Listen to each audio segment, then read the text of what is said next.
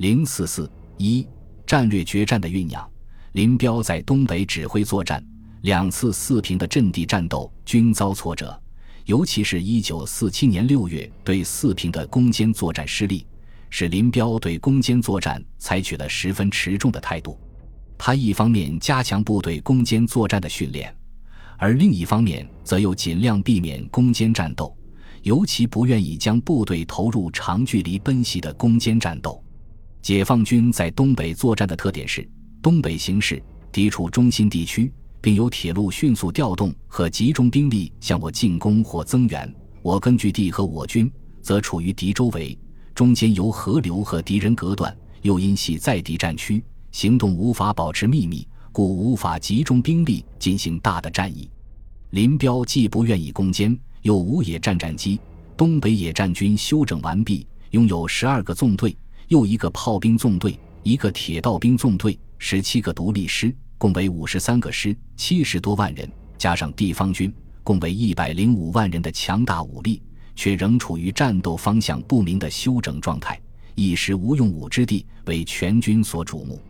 东北野战军将领为积极巡战，几经考虑，林彪、罗荣桓、刘亚楼于七月二十日致电军委，希望到八月中旬以最大主力南下作战。首先以奔袭作战，包围歼灭一线、锦西、兴城、绥中、山海关守备薄弱的五城敌人，然后转攻承德，并要求华北的部队配合作战，但仍采取避免对锦州进行攻坚作战的方针。毛泽东鼓励林彪南下作战，并指示华北的杨成武兵团及杨得志、罗瑞卿、耿彪兵团准备出动，策应东北野战军南下作战。但他认为，你们应当首先考虑对锦州、唐山作战，只要有可能，就应攻取锦州、唐山，全部或大部歼灭犯汉奸集团，然后再向承德、张家口打副作义。他从战略利益出发。坚持要求东北野战军进行攻坚作战，解放军将率正在运筹帷幄之际，东北降下了五十年未有的大雨，冲垮了林彪所部的后勤补给线，致使林彪无法确定行动日期。为此，毛泽东于八月十二日对林彪出动遥遥无期提出了尖锐的批评，指出：对于你们自己，则敌情、粮食、语句样样必须顾虑周到。对于杨成武部，则似乎一切皆不成问题。